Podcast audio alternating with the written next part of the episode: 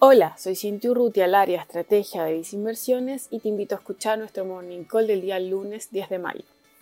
Los precios de varias materias primas como el WTI, Brent y gasolina subieron luego de que uno de los mayores distribuidores de gas en Estados Unidos fuera atacado de manera cibernética, con lo cual la empresa tuvo que cerrar sus operaciones. Ante esto, la empresa comentó que se encuentra trabajando para restaurar el servicio y que lo harán en su totalidad cuando sea seguro. Mientras tanto, la detención podría provocar un alza en los precios de los combustibles. El viernes, a cierre de mercado, observamos a los índices norteamericanos terminar con alzas. Incluso el S&P y el Dow Jones registraron en niveles históricos. Esto se dio a pesar de cifras en el mercado laboral de ese país que no fueron tan alentadoras como se esperaba.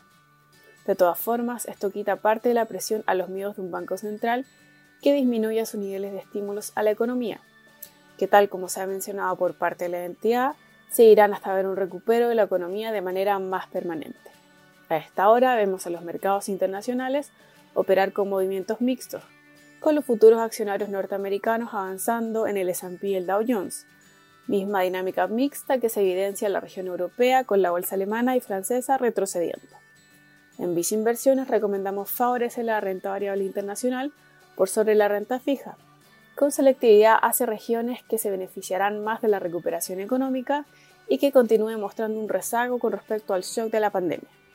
Así, marcamos una mayor preferencia por acciones latinoamericanas y europeas. Tales preferencias se encuentran reflejadas en el Fondo Mutuo Destacado de Acciones Mundo Sustentable y Acciones Latinoamérica. Finalmente, si quieres saber más sobre nuestras recomendaciones, te invitamos a visitar nuestra página web viceinversiones.cl o contactando directamente a tu ejecutivo de inversión.